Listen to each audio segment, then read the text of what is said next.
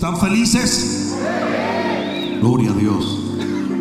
Vamos a abrir nuestras Biblias rapidito en Números capítulo 14 y versículo 21. Número capítulo 14 y versículo 21.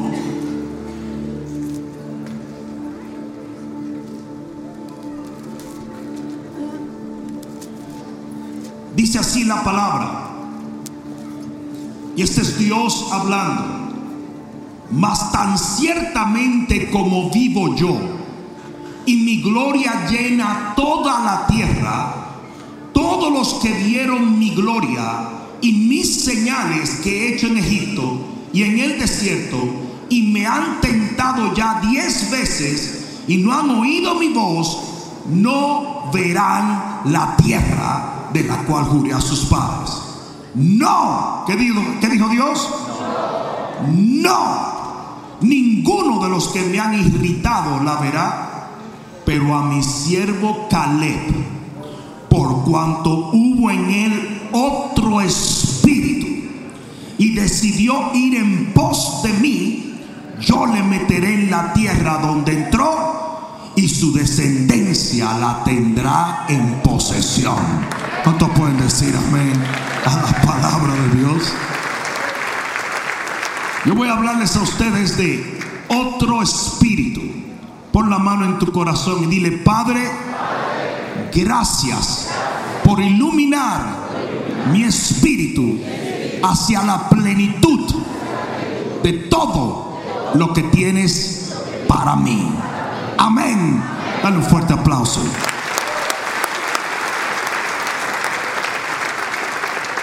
Siéntate un momento. ¿Cuántos de ustedes saben que la Biblia está cargada de grandes promesas? Promesas de milagro, promesas de sanidad, promesas de prosperidad, promesas de bendición. La realidad es que la Biblia es un libro de promesas y Dios nunca miente. Es más, él mismo lo dijo, yo soy Jehová y nunca me arrepiento de lo que yo he dicho. Las promesas que Dios le ha hecho a su pueblo son gloriosas y están selladas por la fidelidad de Dios. Pero lo interesante es que a pesar de que Dios le ha hecho a su pueblo tantas, tantas, tantas promesas, no logramos entender por qué un mínimo del pueblo de Dios toma posesión de muchas de ellas. ¿Alguien me escuchó? Lo cierto es que de acuerdo a lo que vemos en este pasaje, solamente dos familias lograron entrar a poseer la tierra prometida cuando había millones de personas y todos ellos perecieron en el desierto. Parece que ustedes no me están oyendo. Yo le estoy hablando a ustedes de que dos clanes, porque cuando dice la Biblia familia no habla de familia, sino de clanes. Quiere decir, son grupos gigantescos de personas que tenían un patriarca. El clan de Caleb y el clan de Josué fueron los únicos en entrar en posesión de lo que Dios había prometido. Y yo no sé tú, pero yo me he propuesto ser de aquellos que le echan mano a todo lo que Dios ha prometido a su pueblo. El Señor viene a buscar una iglesia victoriosa, no una iglesia derrotada, no una iglesia destruida, no una iglesia confundida, una novia sin mancha y sin arruga. Cuando suene la trompeta, esa iglesia tiene que subir triunfante a los cielos. Nosotros tenemos que poseer cada una de las cosas que el Señor le prometió a su pueblo en este tiempo. Ah, Yo estaba esperando un amén allí. Y yo no sé tú, pero yo he hecho un propósito en mi vida de que todo lo que Dios me prometió, yo lo voy a perseguir, yo lo voy a batallar, yo lo voy a anhelar, yo lo voy a orar, yo lo voy a desear, yo lo voy a... Alguien va a tener que decir amén aquí. Dios nunca falla. Aquí va de nuevo, Dios nunca falla. Y si Dios promete algo y el pueblo no lo alcanza, la culpa no es de Dios.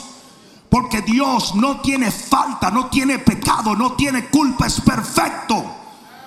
Cuando usted falla en alcanzar algo prometido en la Biblia, la culpa no es de Dios, la culpa es de usted. Y eso es lo que nos revela este pasaje. El problema no era Dios. El problema no fue el que prometió.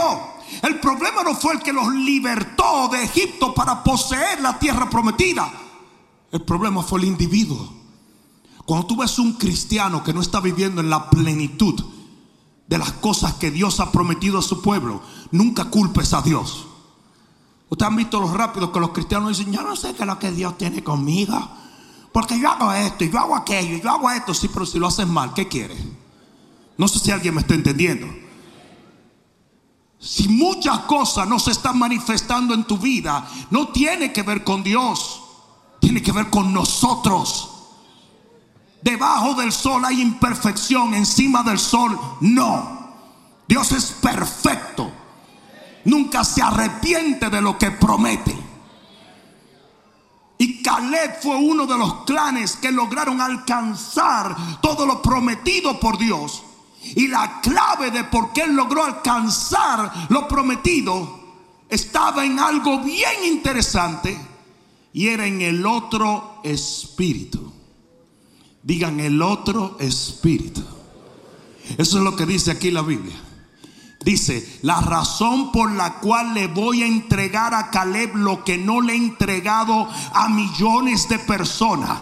La razón por la cual él va a gustar y va a vivir y va a disfrutar lo que yo tenía para otros. Se lo voy a dar a él y su familia y su descendencia van a caminar en una bendición que otros no tendrán. La razón es porque hubo en él otro espíritu y hoy yo te voy a hablar de exactamente eso, del otro espíritu. Escucha esto. Fíjense que donde dice espíritu allí es con E pequeña. Porque no está hablando del espíritu de Dios, el espíritu de Dios es uno. Cuando la Biblia habla del espíritu de Dios, habla del espíritu con E grande. E mayúscula, porque el Espíritu de Dios es una persona. ¿Alguien entiende eso? Pero cuando la Biblia habla del Espíritu del hombre, lo hace con E pequeña.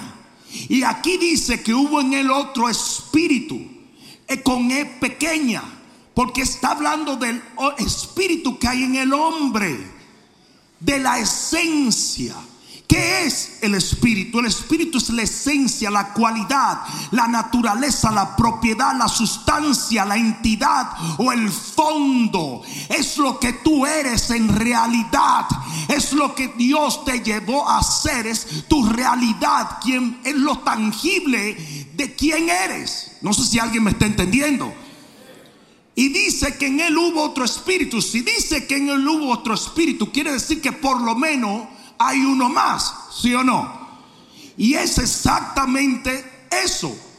Todo ser humano tiene dos espíritus, dos esencias, dos naturalezas. Ahora van a entender, porque la Biblia le llama todas estas cosas a las dos tendencias, vamos a poner las dos naturalezas de los seres humanos el hombre viejo y el hombre nuevo. A eso se refiere la Biblia.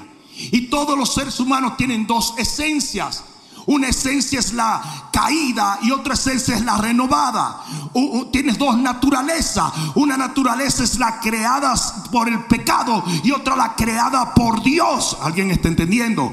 Tiene dos espíritus o dos esencias en él, batallando una con la otra. Una le pertenece a Dios y la otra le pertenece al mundo y a las tinieblas. Yo sé que ustedes no pensaban esto, pero ustedes tienen un revolú más grande de lo que ustedes piensan. No sé si alguien me está entendiendo.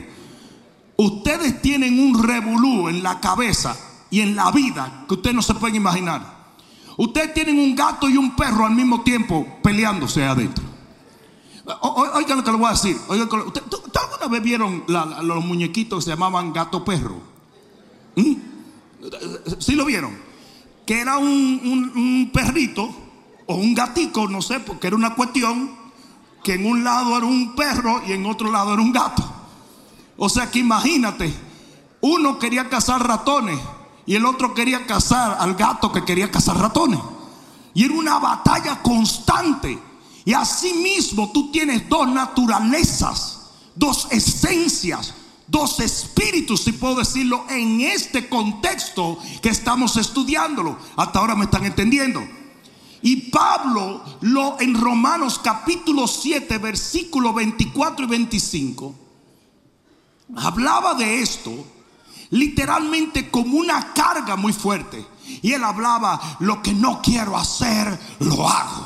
Y lo que quiero hacer, no lo hago. Porque el pecado que mora en mí hace lo malo. Pero la gracia que mora en mí hace lo bueno. Y está hablando de esta pugna hasta que llega un momento en el versículo 24 y 25 donde dice, ¿quién me librará de esta cárcel, de esta prisión? ¿Por qué? Porque se desesperó porque él quería hacer algo, pero a veces no podía. Y lo que podía hacer, a veces no quería hacerlo. No sé si alguien me está entendiendo. ¿Cuántos de los que están aquí han vivido algo similar? Donde usted quiere hacer algo para Dios, pero no puede. No puede. Fíjate, fíjate esto. Que el Señor Jesús llegó en, en el jardín de Getsemaní y le dijo a sus discípulos, Óigame bien, velen, porque el Espíritu de verdad quiere. Quiere hacer lo que yo le estoy pidiendo, quiere velar, quiere buscar de Dios, pero la carne es débil. Y ellos tenían que orar para pedirle a Dios que le diera la fortaleza para hacer lo que el Espíritu quería y no lo que la carne quería. Y esa es la batalla que el cristiano tiene diariamente. Y usted decide quién gana en su vida. Yo no sé tú, pero yo voy a hacer que el Espíritu de Dios gane en mi vida. Aleluya. Miren cómo la Biblia nos habla de esos dos, de esos dos espíritus. Estoy tratando de usar este término, pero en el contexto en el cual lo estamos estudiando, como esencia. Usted tiene un solo espíritu, pero tienen dos naturalezas diferentes. ¿Están entendiendo ahora, verdad? Para que después alguien nos diga, ah, el pastor está predicando una herejía.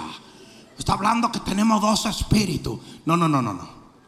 Estoy hablando de dos esencias, tal y como lo describe la Biblia. Te lo voy a, te lo voy a demostrar. Segunda de Timoteo capítulo 1 versículo 7. Dice, porque no nos ha dado Dios espíritu de cobardía. Fíjense que allí el espíritu está con E pequeña, porque está hablando de tu espíritu. El espíritu que tú tienes no debe ser el de cobardía. No debe regirte el espíritu de cobardía. Dice, sino de poder, amor y dominio propio. Ahí se ven las dos naturalezas, las dos esencias se ven allí. Romanos capítulo 8, versículo 15. Versículo 15, sí. Dice, porque no habéis recibido el espíritu de esclavitud, sino el espíritu de adopción por el cual clamamos Abba Padre. Entonces ahí estás viendo otra vez las dos naturalezas. Está la naturaleza de la esclavitud o el espíritu de esclavitud con E pequeña, señores. Entiendan.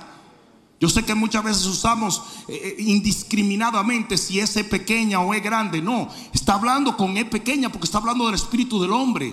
No hemos recibido un espíritu de esclavitud, sino un espíritu de adopción que clama a nuestro Padre, que busca a nuestro Padre. ¿Estamos claros? Primera de Juan capítulo 4 versículo 6 nos enseña que hay un espíritu de verdad y un espíritu de error. Y mira lo que dijo el Señor respecto a la nación de Israel. Por cuanto no creyeron al espíritu de verdad, yo les envío un espíritu de error para que en él crean. O sea, fíjense cómo estamos hablando de dos naturalezas opuestas. Y estas dos naturalezas están influenciándote en todo reto, en todo sueño, en todo aquello que viene a tu vida. Cada vez que se presenta algo delante de ti, donde tú tienes que creerle a Dios, se levanta dentro de ti una influencia literalmente diabólica que te dice, no, no, no, no, ten mucho cuidado, no te atrevas a hacerlo. Pero hay otra parte de ti que está siendo iluminada por Dios, que te dice adelanta, cree, muévete, ora, échale mano. Aleluya. Todo lo que te enfoca a la cobardía, a la esclavitud todo lo que te dice a ti, no hagas nada, no salgas de allí. Estás desbaratado, no hay esperanza, nada va a pasar. ¿Para qué luchar? Esto se acabó. Todo eso viene de un espíritu de esclavitud. Viene de esa parte que hay en todos nosotros, que viene de nuestro papá natural, que es Adán. Cuando tú viniste a través de Adán, ya Adán estaba maldito. Porque el pecado entró al mundo por un hombre. Todos nosotros somos hijos de Adán y Eva. Y somos hijos de Adán y Eva y por lo tanto en nuestros genes hay derrota, hay esclavitud, hay falta de fe, hay pecado. Sin embargo, todo lo que te influencia a buscar la victoria en Dios, todo lo que te influencia a decir, Abba Padre, ¿qué quiere decir? Yo sé que estás conmigo, yo sé que puedo hacerlo, yo sé que puedo lograrlo, yo sé que puedo. Todo lo que te influencia esto viene de esa parte que fue creada según Dios. Déjame explicarte esto. Mira lo que dice la Biblia. La Biblia dice, lámpara de Jehová es el espíritu del hombre. O sea que constantemente Dios está encendiendo una luz en tu espíritu. Y te está guiando hacia la luz. Y de repente tú estás aquí y estás partido entre dos situaciones. Y el enemigo te enseña todo lo oscuro, todo lo tenebroso. Y tu naturaleza dice, ah, sí, uno nunca va a salir de esto. Esto no sirve para nada, esto no cambia jamás. Y de repente se enciende una luz y tú dices, wow, ahora veo las cosas claras. La realidad es que podemos avanzar y podemos llegar y podemos ver. Alguien va a tener que dar gloria a Dios. Alguien va a tener que dar gloria a Dios. Y aquí es donde vienen los heavy duty funky Robbie Wow. ¿Cómo obtenemos la victoria?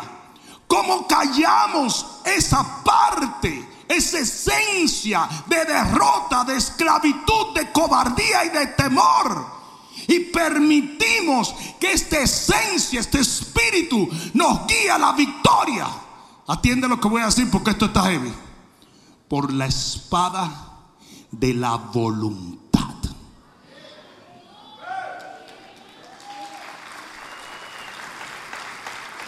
Lo voy a repetir otra vez. Cómo derrotamos la derrota. Cómo derrotamos el dolor. Cómo derrotamos la pérdida. Cómo derrotamos estas cosas. Y seguimos o somos influenciados por el Espíritu que quiere victoria en Dios por la espada de la voluntad. Y eso fue lo que dijo el texto que leímos.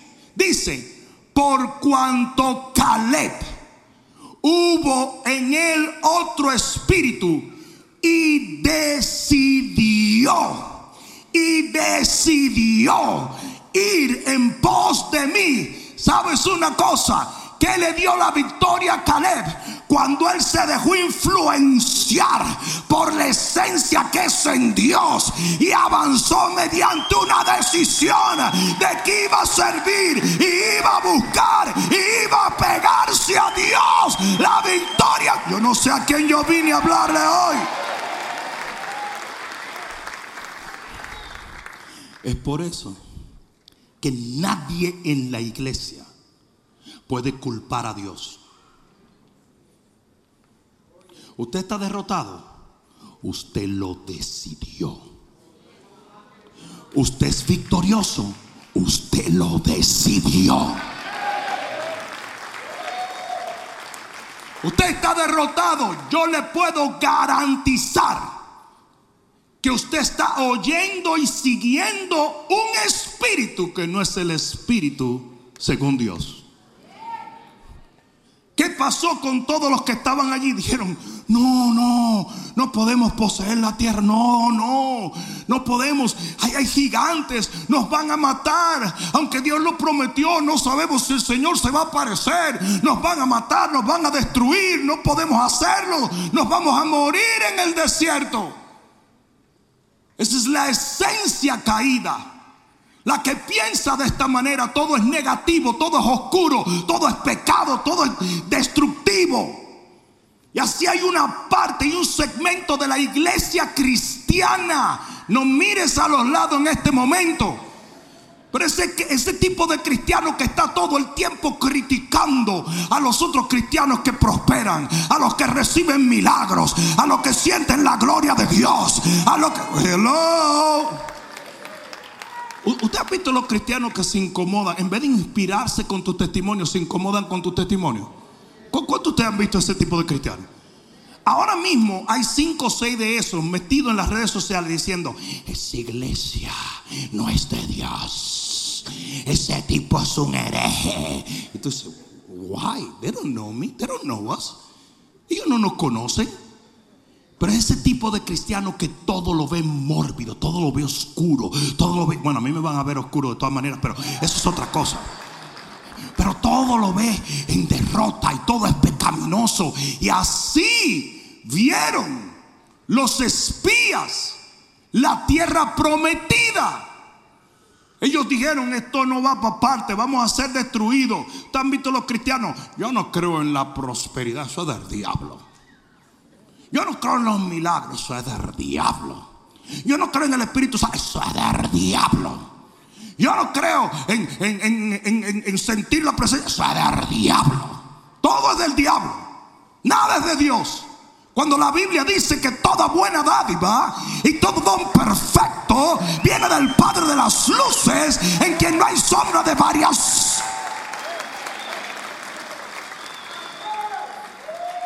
Hay un tipo de cristiano que si te ve prosperar se incomoda y dice, en algo está ese. Algo está robando ese. Ven un pastor próspero. Ven un pastor que Dios lo ha levantado y dice, hmm, en algún pecado está. Como que Dios no puede prosperar a la gente, ¿verdad? Como que el Señor no puede bendecir a alguien. Solo el diablo puede hacer eso, ¿verdad? Are you kidding me? ¿O acaso nuestro Dios no es Jehová Jireh, el Dios que provee? ¿Acaso Él no es el Shaddai, el Todopoderoso? ¿Acaso Él no es Sikanu nuestra justicia? ¿Acaso Él no es Jehová Roji nuestro pastor? ¿Acaso Él no es Jehová Rafa nuestro sanador? Alguien dígame. Aleluya. Sí, a mí me encantaría que una gente diga un día, yo estoy desguañingado. Pero no es Dios, ni la iglesia, ni los hermanos, ni la Biblia, ni Jesús. Soy yo. Soy yo. Porque por lo menos darías el primer paso a lo que es una victoria.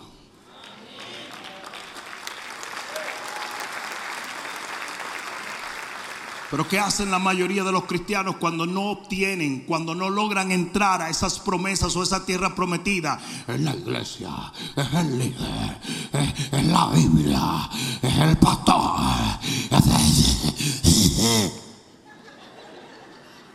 Hasta el diablo está en terapia de tanto que lo culpan. Tiene un psiquiatra personal el diablo porque ya no sabe qué hacer. El día entero los cristianos dicen, es el diablo, es el diablo. No, el diablo eres tú. Tú te estás boicoteando tu propia felicidad, tu propia victoria, tu propia bendición, tus propias promesas. Cuando un hombre o una mujer se deciden a ir en pos de Jehová, no hay demonio que pueda parar esa decisión. Ustedes saben, una de las cosas más poderosas que hay en el Nuevo Testamento y la gente lo ignora. Es cuando dice la Biblia que el Gadareno cuando vio a Jesús corrió y cayó de rodillas delante de él. Eso es una de las cosas más poderosas y nadie habla de eso. Porque ¿saben lo que quiere decir eso? Que un hombre, aunque tenga dos legiones de demonios, cuando quiere venir a Cristo, no hay demonio que lo pueda detener. Cuando usted quiere acercarse a Dios cuando usted quiere caer de rodillas ante el Señor, cuando usted quiere venir delante de Él, puede haber dos mil demonios agarrándole la, camisa, pero no lo van a detener, porque por torpe que fuera el que busca del Señor, jamás se extraviará. Yo no sé a quién yo vine a hablarle en esta noche. Entonces aquí es donde viene los heavy. Dice que Caleb decidió. ¿Y por qué decidió? Porque quiso escuchar la esencia o el otro espíritu que influencia a Dios. Para que tú entiendas, ¿ustedes recuerdan la caricatura casi um, folclórica que hay? Que hay un hombre en el medio y hay un diablito y hay un angelito. ¿La han visto sí o no? Pues así mismo es. Las tinieblas están tratando de utilizar esa parte en ti que está acostumbrada a rendirse a las tinieblas. La Biblia dice que si tú andas en el Espíritu no satisfaces los deseos de la carne. Pero si andas en la carne, no satisfaces los deseos del espíritu. Y la carne y el espíritu están en una batalla peleándose por influenciar tu vida. Dios quiere que vayas para acá y el enemigo quiere que vayas para acá. Y en todos los días tú presentas una batalla campal con estas cosas. En cada cosa que tienes que hacer hay una batalla así. Y dice que los deseos de la carne y el espíritu se oponen para que el hombre no pueda hacer lo que quiere.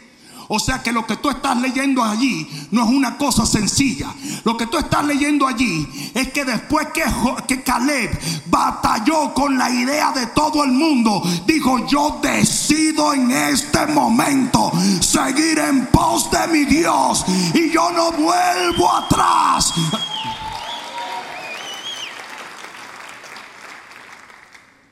Hubiese sido injusto que Dios recompensara a Caleb si fue Dios el que obró en Caleb.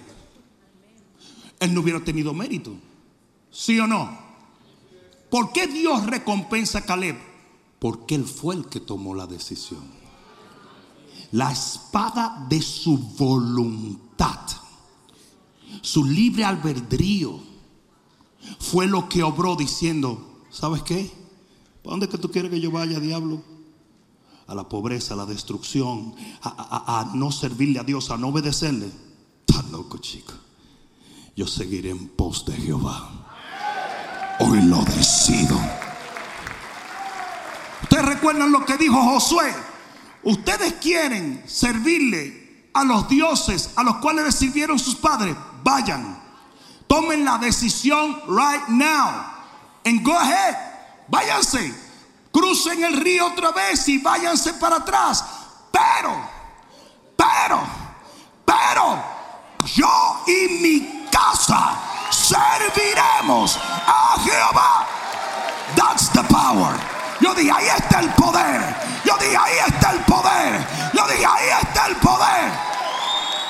En el momento en que Josué hizo esa proclamación, todo el infierno perdió el poder y él comenzó a caminar en una nueva dimensión.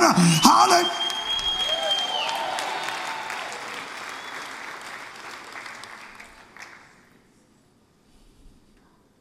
Todos los espías decían, es imposible, no logramos hacerlo.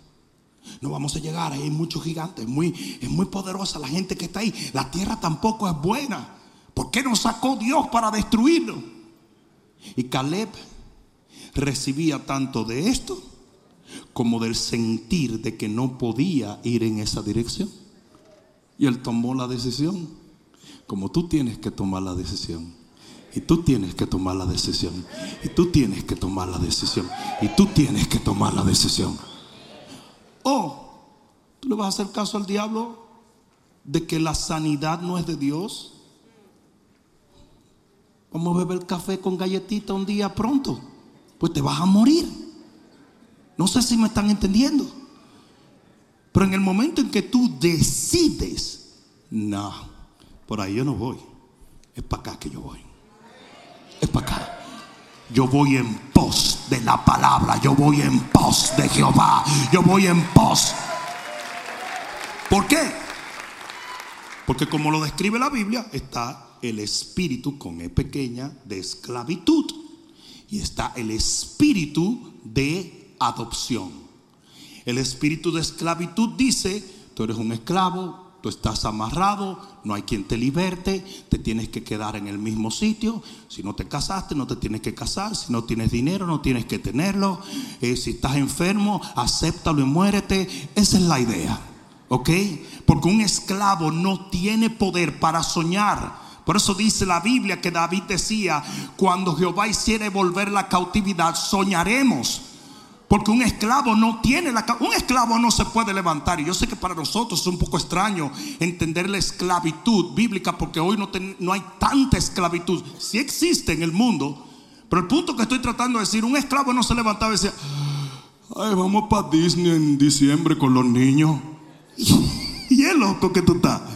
¿Cómo que tú vas para Disney en diciembre? Un esclavo no tiene libertad. Un esclavo le dicen tienes que poner una medicina en el cuerpo y tienes que aceptarlo porque es un esclavo.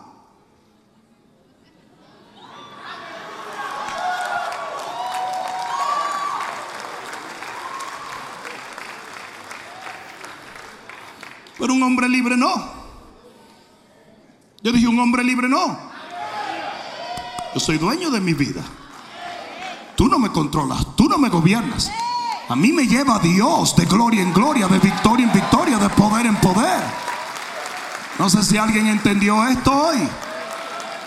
Pero el espíritu de esclavitud en un ser humano es el que siempre se da por vencido. Es el que siempre tira la toalla.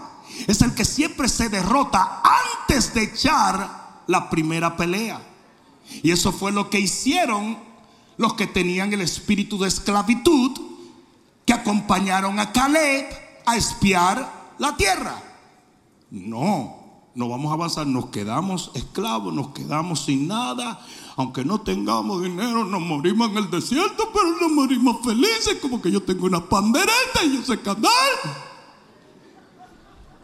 Y tenemos que conformarnos, porque después de todo, así es la vida. Y Caleb dijo, no, así no es. Yo seguiré en pos de Jehová. El que me prometió me llevará a poseer la tierra. ¿Por qué? Porque es el espíritu de adopción que clama Abba Padre.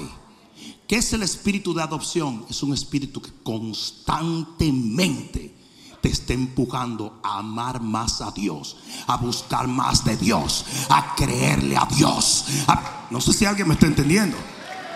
Entonces se te presenta una situación y tus dos esencias comienzan a pelear. Y el enemigo comienza a influenciar. ¿Sabes por qué? Porque el enemigo sabe bien que una decisión tuya puede cambiar la eternidad de muchos.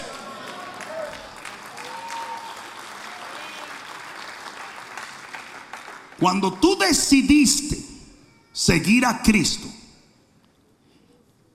todo el que está conectado contigo cambió de alguna manera u otra.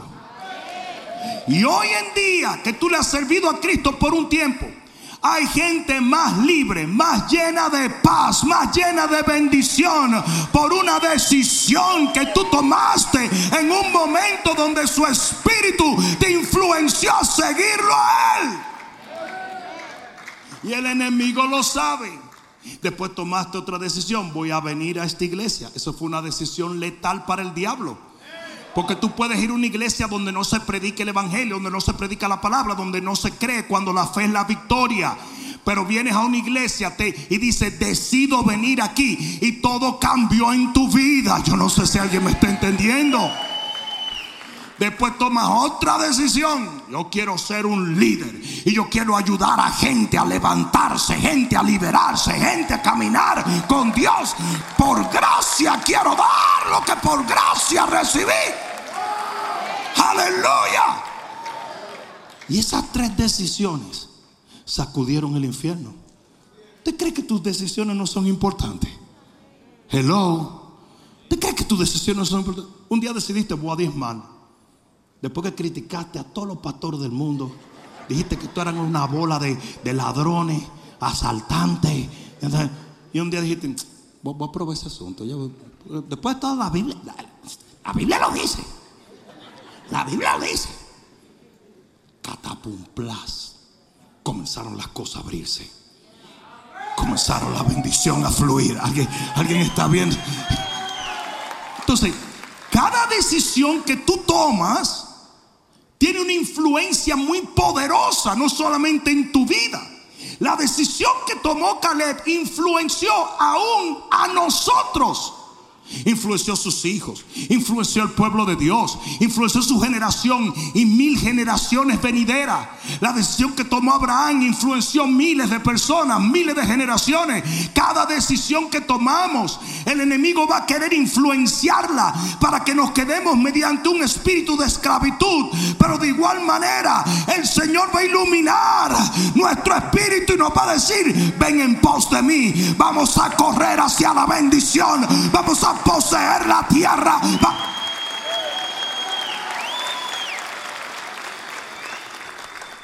Dios siempre quiere más. El diablo siempre quiere menos. ¿Me están entendiendo, verdad? Tú te puedes dar cuenta de qué influencia tú estás siguiendo simplemente por la proposición que te hagan. Óyeme bien, alguien me dijo hace mucho tiempo, yo era un muchacho, comenzaba a caminar en los caminos del Señor hace apenas un par de semanas. Entonces, ah, pero mira lo que me dijo este increíblemente sabio hombre de Dios. Me dijo, hijo, todo lo que te separa de Dios sea gente, doctrina, sueños, no es de Dios. Y todo lo que te acerca a Dios, sea gente, doctrina o cualquier cosa, es de Dios. So, el diablo siempre va a querer menos compromiso menos devoción, menos búsqueda de Dios. Y va a utilizar gente que te van a decir que están hablando en nombre del Señor. ¿No entiendes? ¿Por qué tú tienes que hacer eso? ¿Por qué tienes que hacer tanto? ¿Por qué tienes que buscar tanto? ¿Por qué tienes... ¿Mm? Pero todo lo que es de Dios es más comunión, más devoción, más acercamiento más milagros, más prosperidad, más bendición. Alguien va a tener que decir amén. Y eso fue lo que pasó con Caleb. Caleb decidió seguir al otro espíritu, o sea, a la esencia de él, que amaba buscar de Dios, a la luz que Dios le estaba dando en ese momento. Y les voy a decir cinco cosas que tuvieron que ver con la decisión de Caleb. Esto es rapidito, no se asusten. Número uno, Caleb decidió ver las cosas como Dios las ve. Óyeme bien, usted tiene que entender que lo que Dios te dijo es la única realidad que tú tienes que seguir. Si Dios te dijo, por mis llagas tú fuiste sanado, a ti no te importa lo que diga el médico, a ti no te importa lo que diga la gente. Usted tiene que ver las cosas como Dios las ve. ¿Sabe la cantidad de veces que nosotros hemos estado en una situación económica difícil en la iglesia? Toma miles y miles y miles y miles y miles y miles de dólares llevar un ministerio como este. Miles y mil y mil y miles. Hay veces que se, se ha visto un poquito así. Pero esa es la realidad, pero no la verdad. Son dos cosas diferentes.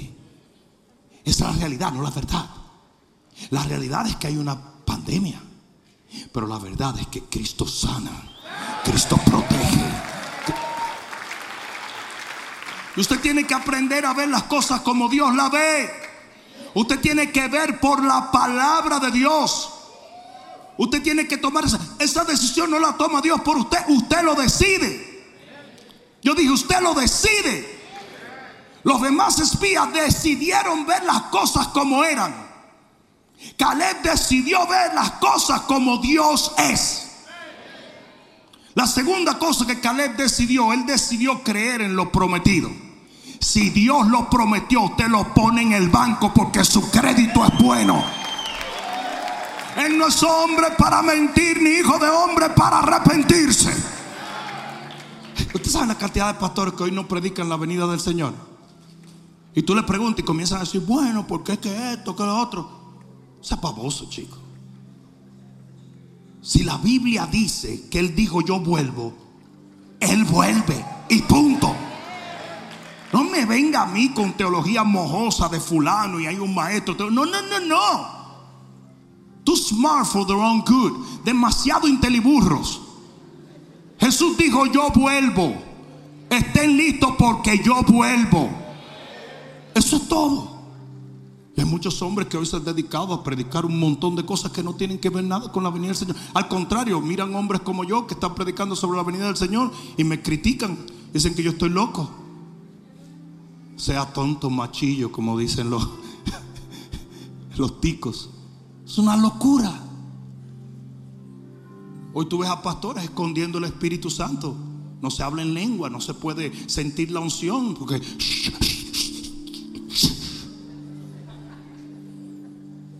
porque tú me estás parando el fluir. Porque vas a ofender esta familia que yo traje nueva. Pero si esa familia ve todo tipo de vagamundería el día entero en las redes sociales, entonces los hijos con los ojos así de, de jugar PlayStation y demonios volando por todos sitios. Entonces tienen que ofender porque Dios está fluyendo y está llenando a alguien. ¿Are you kidding? Cuando usted venga a esta iglesia y, usted esté recibiendo de Dios, si alguien le hace algo, quítate, tú, estás loco, eh. hoy, hoy en día quieren sacar a todo el mundo de todos sitios. Te sacan de y te sacan de Walking, te sacan de todos sitios. A todo el mundo lo votan. Que si tiene mascarilla, que si no tiene mascarilla, que si está peinado, que se le hieden los pies. Todo el mundo para afuera. Si tú entras a pagar dinero ahí, te quieren botar de ahí. Si entras a robar, te dicen, pase, entre. ¿Qué, eh, eh, desea? ¿Mm? Pero es así.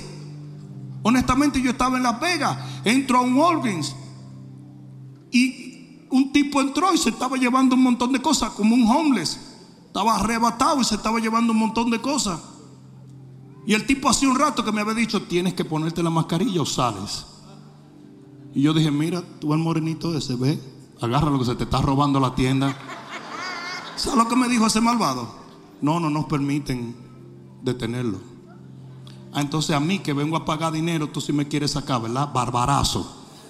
Yo tengo que entrar con dos mascarillas y un pamper, ¿verdad? Porque a ti te da la gana.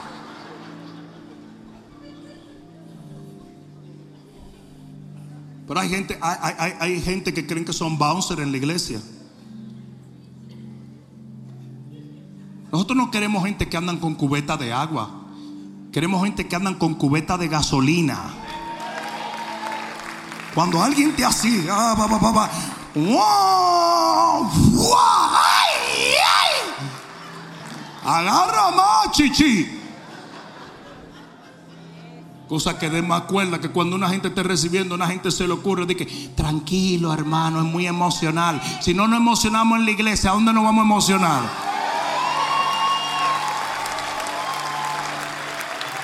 Ese es el problema principal que hay gente que no se emocionan con Dios. ¿Con qué se van a emocionar? Porque es que hay mujeres que tienen la cara como un mangú en la casa. Porque en la iglesia no se emocionan. Si no se emocionan con Dios, se van a emocionar contigo, panzón.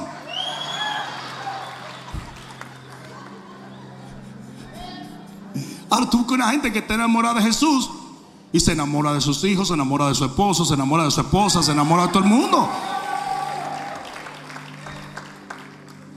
La tercera decisión que Caleb tomó, decidió no seguir a la mayoría. Yo le voy a decir a ustedes una cosa, es tiempo, en este tiempo, que nosotros no seamos ovejitas que seguimos a la mayoría. Y lo he dicho, y los desafíos que yo he hecho en estos tiempos como hombre de Dios, que he desafiado ordenanzas y babosadas y tonterías que no tienen sentido, es simplemente para enseñarte a ti que al único que usted tiene que someterse y obedecer es a Dios. Y cuando yo comencé a predicar en contra de muchísimas de las babosadas que están inventando todos estos comunistas, cuando yo comencé a predicar, un montón de pastores me cayeron arriba, hasta me sacaron de una televisión. Tú eres un hereje, hereje de qué? ¿He dicho yo algo en contra de la Biblia? No, pero dijiste algo en contra de las ordenanzas. Ah, de las ordenanzas de Faraón. Ah, qué lindo. Quédate tú sirviendo a Faraón. Yo me voy a servir a Jehová. Y poco a poco se ha ido probando que todo esto era una manipulación diabólica. Con una agenda que no tiene que ver nada con la salud. Es por tu bien. No me digas, sí, yo tengo que confiar en los políticos para mi bien. Claro. ¿Crees que los políticos quieren tu bien? Maldito el hombre que confía en el hombre. Bienaventurados aquellos que confían en Jehová. Ese es el comunismo. El comunismo es cuando el gobierno quiere ser tu Dios. Comunismo es cuando el gobierno quiere ser tu Dios. Quiere que tú dependas de ellos, quieren manipularte, quieren perseguirte, quieren estudiarte, quieren tener tus bienes y distribuirlos como a ellos les da la gana, adoctrinar tus hijos como ellos quieren meterse en tu familia, en tu cartera, en tu dinero, meter gente a chequear tu cuenta de banco.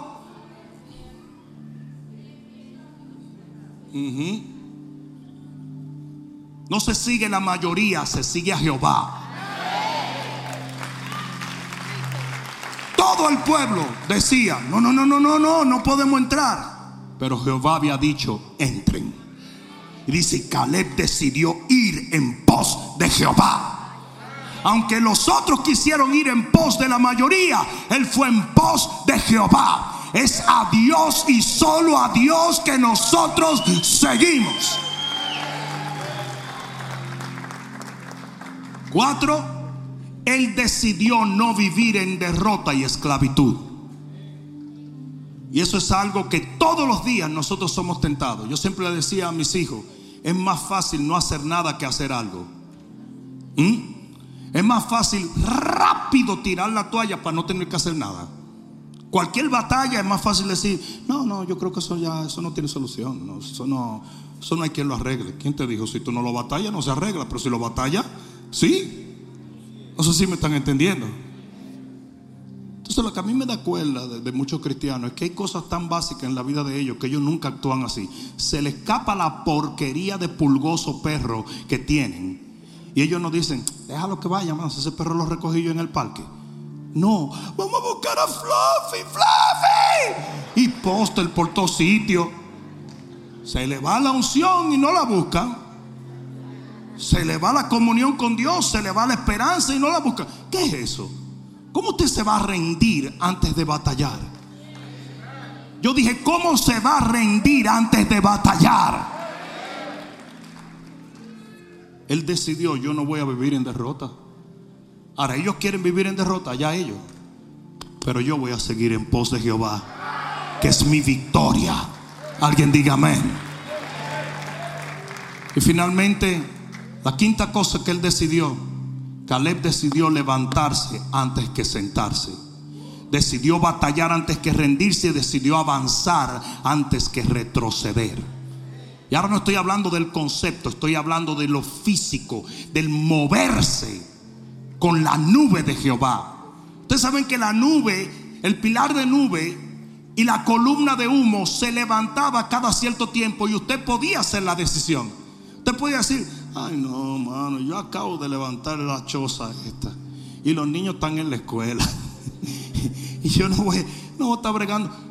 Claro, y tú crees que Dios iba a decir, no nos vamos sin ti. Ay, ñeñe. El Señor arrancaba. Y si tú te querías quedar, te quedabas. Y todos los días nosotros tenemos que decidir a quién vamos a seguir. No sé si alguien me está entendiendo. Así fue que lo dijo Josué. Decidan ahora a quién van a servir. La decisión es tuya. Y Caleb decidió. Yo no voy para atrás, yo voy para adelante. Yo no me voy a sentar con los brazos cruzados cuando puedo batallar hasta obtener la victoria que el Señor me prometió.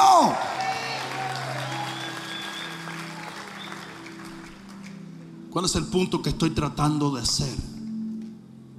El punto que estoy tratando de hacer es que a veces culpamos a Dios por lo que es nuestro. El Señor le dijo al pueblo, yo he puesto delante de ustedes la vida y la muerte escoge la vida. Entonces tú dices, pero escógela tú por mí, Señor. Ah. Si Caleb tuvo que tomar una decisión y esa decisión fue inspirada por la esencia que Dios había puesto de él en Caleb. Obviamente también había una esencia que pertenecía a la tierra, al pecado, al pecado adámico. Pero él decidió no seguir esa influencia, sino irse en pos de Jehová. ¿Alguien entendió la palabra de Dios en este día?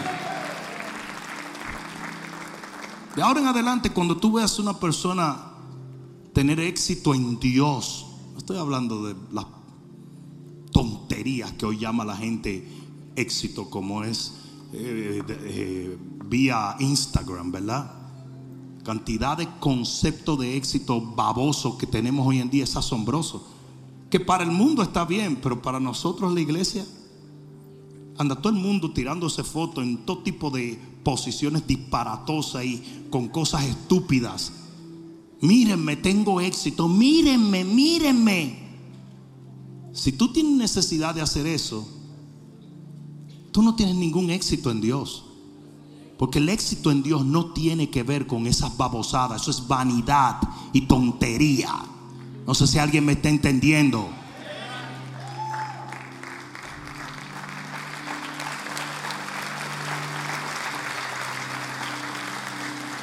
¿De qué le sirve a un hombre estar en buen shape y estar modelándole a otras mujeres a través de las redes sociales? ¿De qué le sirve? Estamos tratando de cazar conceptos que no, no cuadran. ¿Mm? Estamos tratando de buscar el mismo éxito que hace el mundo. ¿De qué le sirve a una mujer ser muy linda si es para ser admirada por otros hombres? Y eso lo, para eso vinieron las redes sociales. Mira lo que tengo, mira lo lindo, mira lo lindo, mira el shape, mira el carro que compré, mira los zapatos, mira lo que estoy comiendo. Porque necesitan la aprobación del mundo tal y como el mundo es. Pero sabe, el hombre y la mujer de Dios no necesita la aprobación del mundo. Necesita la aprobación de Dios. Y para usted sentirse bien con su figura, no tiene que presentársela a diez mil hombres o, diez mil mujeres. Usted se la presenta a Dios en devoción. Aquí está mi casa. Y aquí está mi carro. Are you kidding? Did you get saved? Hoy los pastores están en eso. That is so stupid. Ridículo.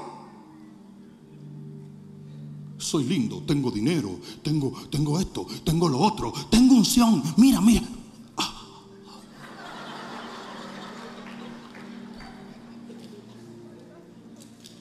Yo vuelvo a ver un pastor bailando en TikTok, yo le voy a dar un TikTok en la cara. No estoy hablando de los pastores que no conozco, pero a mí me da vergüenza de que pastores, ¿qué va a decir el mundo? Así, adiós, mira, finalmente lo convertimos a ellos, a nosotros. Cuando la Biblia dice que no te conviertas tú a ellos, sino ellos a ti. La misma vanidad, la misma locura, el mismo deseo de que la gente lo siga. Y hoy en día evalúan el éxito de los pastores por la cantidad de seguidores cuando Hitler tenía más seguidores que Jesús. Ah, no me oyeron, ¿verdad? En su tiempo en la tierra, Hitler tuvo más seguidores que Jesús. En el tiempo de Jesús en la tierra, él alcanzó unos cuantos solamente, aunque hoy tiene millones y billones y billones y trillones de personas. Pero el punto que estoy haciendo es este. Hoy tenemos una definición de éxito que es de acuerdo al mundo y por eso el cristiano nunca está feliz en su vida. Porque como el mundo necesito más carro, necesito más casa, necesito más 10 eh, eh, libras menos, necesito esto, necesito aquello. Éxito en Dios es muy diferente. Éxito en Dios tiene que ver con acercarnos más a Él, a sus propósitos.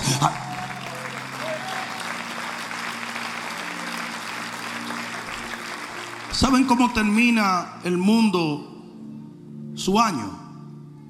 Deprimido. Porque yo pensé que iba a tener una casa. Porque yo pensé que para entonces yo iba a tener como cristiano todavía tú estás en eso. Ahora, si tú me dices, yo pensé que para este tiempo yo iba a poder ayunar 18 días. Yo pensé que para este tiempo ya iba a haber milagros en mi célula donde la gente se iba a sanar. Entonces tú dices, ¿sabes qué? Voy a orar más, voy a buscar más, voy a leer más, voy a, voy a, no sé si alguien me está entendiendo.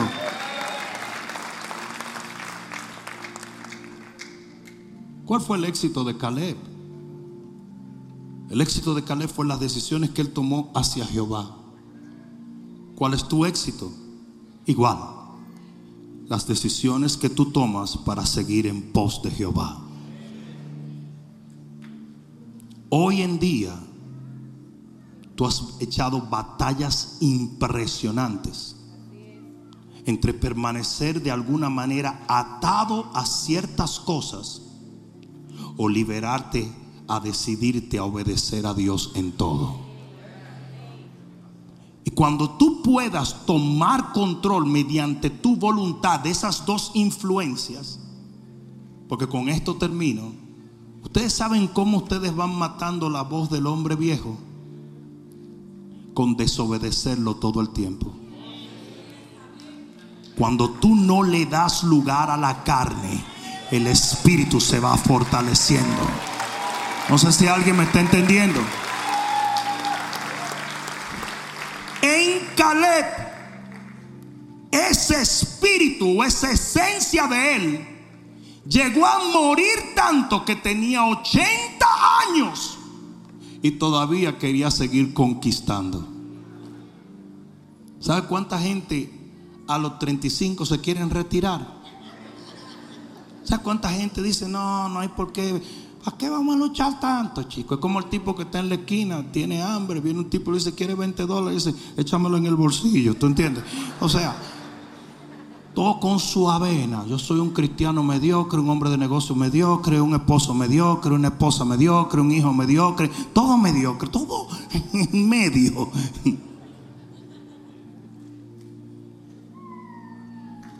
Las veces que ese espíritu de esclavitud le dijo, no avances, fueron innumerables. Pero mientras más tú ignoras esa voz, más se va muriendo y se va perdiendo. Y de repente la voz de Dios, que era un silbido tenue, comienza a oírse con ecos y comienza a oír fuerte. Y tú comienzas a entender y a ver en tu espíritu la luz de Jehová y todo se torna claro y sabes cuándo, cómo y de qué manera va a ser tu próxima victoria. Yo no sé a quién yo vine a hablarle, pero si es a ti, ponte de pie y di amén, amén, amén.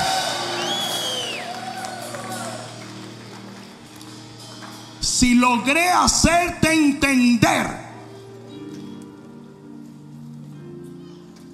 que ya Dios decidió bendecirte, el que tiene que decidir tomar posesión de la bendición es usted. Si yo logro hacerte entender eso, creo que mi asignación para esta noche terminó.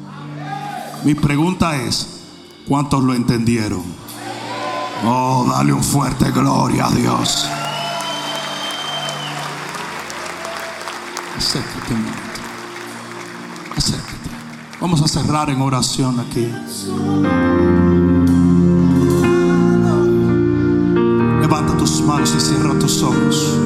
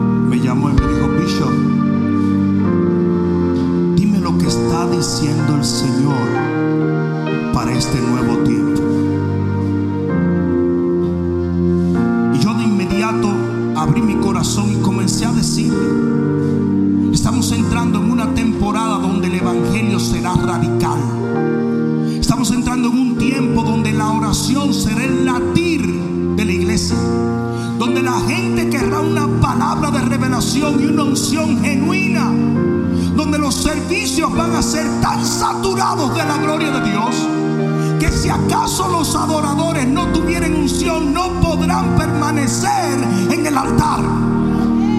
Yo le hablé a él de lo que iba a ser el ayuno y la oración, la búsqueda de Dios, la santidad y la consagración del cuerpo de Cristo. Y la reacción de este pastor joven fue impresionante. Me dijo, anoté todo, Bishop. Mi conferencia. Voy a cambiar los invitados. Voy a predicar esto en este tiempo. Voy a hacer esto y lo otro. Ah, Tú sabes lo que pasó en ese momento. Ese joven se dejó influenciar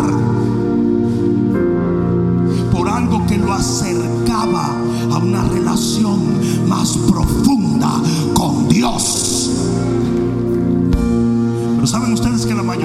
tiempo hay mucha gente que me dice, "Mm, yo creo que eso eres tú que lo ves así. You know, that's your thing, that's not mine. You know it is, man. Y buscan cualquier excusa para poder permanecer en algo donde Dios no está. Donde Dios no está.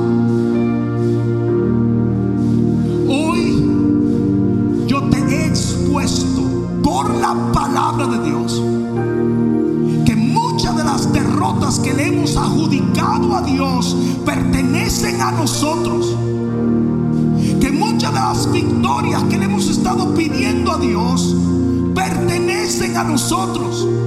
A nuestra decisión de actuar o no, de pelear o no, de quedarnos en la esclavitud o correr como hijos de Dios a obtener aquello que ha prometido para sus hijos.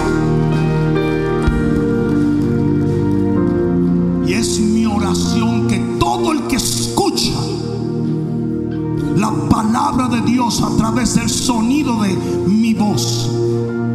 Reciba una alerta de que es tiempo de desobedecer todo lo que nos mantiene en temor, en esclavitud y en sedentarismo. Y comenzar a obedecer la voz del Espíritu quiere llevar de gloria en gloria, de poder en poder, de unción en unción.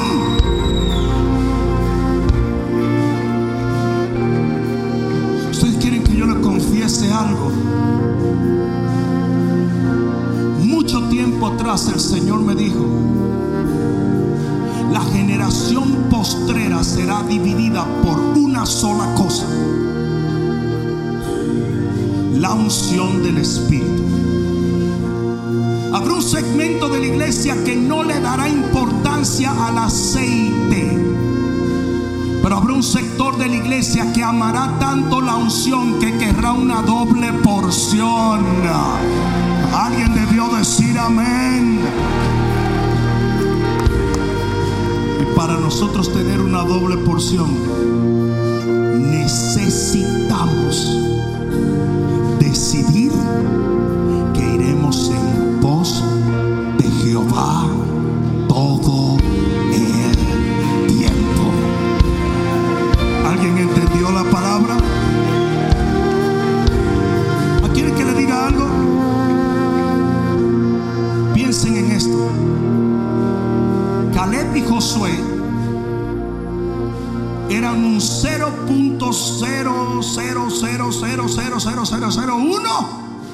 de la población que no quería seguir en pos de Jehová.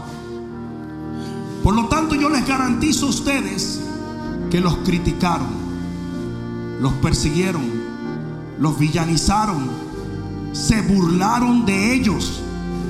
Pero tú sabes que a Caleb y a Josué le valía tres pepinos. Ellos dijeron, a nosotros no nos importa. Yo prefiero ser criticado por el hombre, pero amado por Dios. Y ese es el efecto del otro espíritu. Levanta tus manos al cielo y dile, Padre mío, en este día yo te pido que me ayudes a seguir al otro espíritu. Yo quiero seguirte a ti, mi Dios, servirte con todo el corazón. Yo quiero ir en pos de ti, tal y como Caleb y Josué lo hicieron, y poseer lo prometido en el nombre de Jesús. Desde este día en adelante, daré oídos sordos a todo espíritu de esclavitud para seguir, escuchar y servir únicamente al Espíritu de Dios. El que lo crea diga amén, amén, amén, amén. Si se lo vas a dar, dáselo fuerte al Señor. Aleluya. Ah, tú sabes lo que sucede cuando tú dices esto y oras esto. Te lo digo. Que Dios comience a influenciarte. Claro, porque tú acabas de hacer un pacto con Él, que lo vas a seguir. Pues Él comienza a tratar contigo. Y te comienza a hablar. Y el enemigo comienza a gritarte. Pero mientras más oye a Dios, más tenue se hace la voz del enemigo, más poderosa se hace la unción del Espíritu. ¿Alguien está entendiendo lo que el Espíritu le está diciendo a la iglesia? Decide hoy ir en pos de Jehová y nada más. El resto lo hace Dios. Dale un fuerte aplauso al Señor. Que Dios te bendiga, iglesia. Nos vemos el domingo.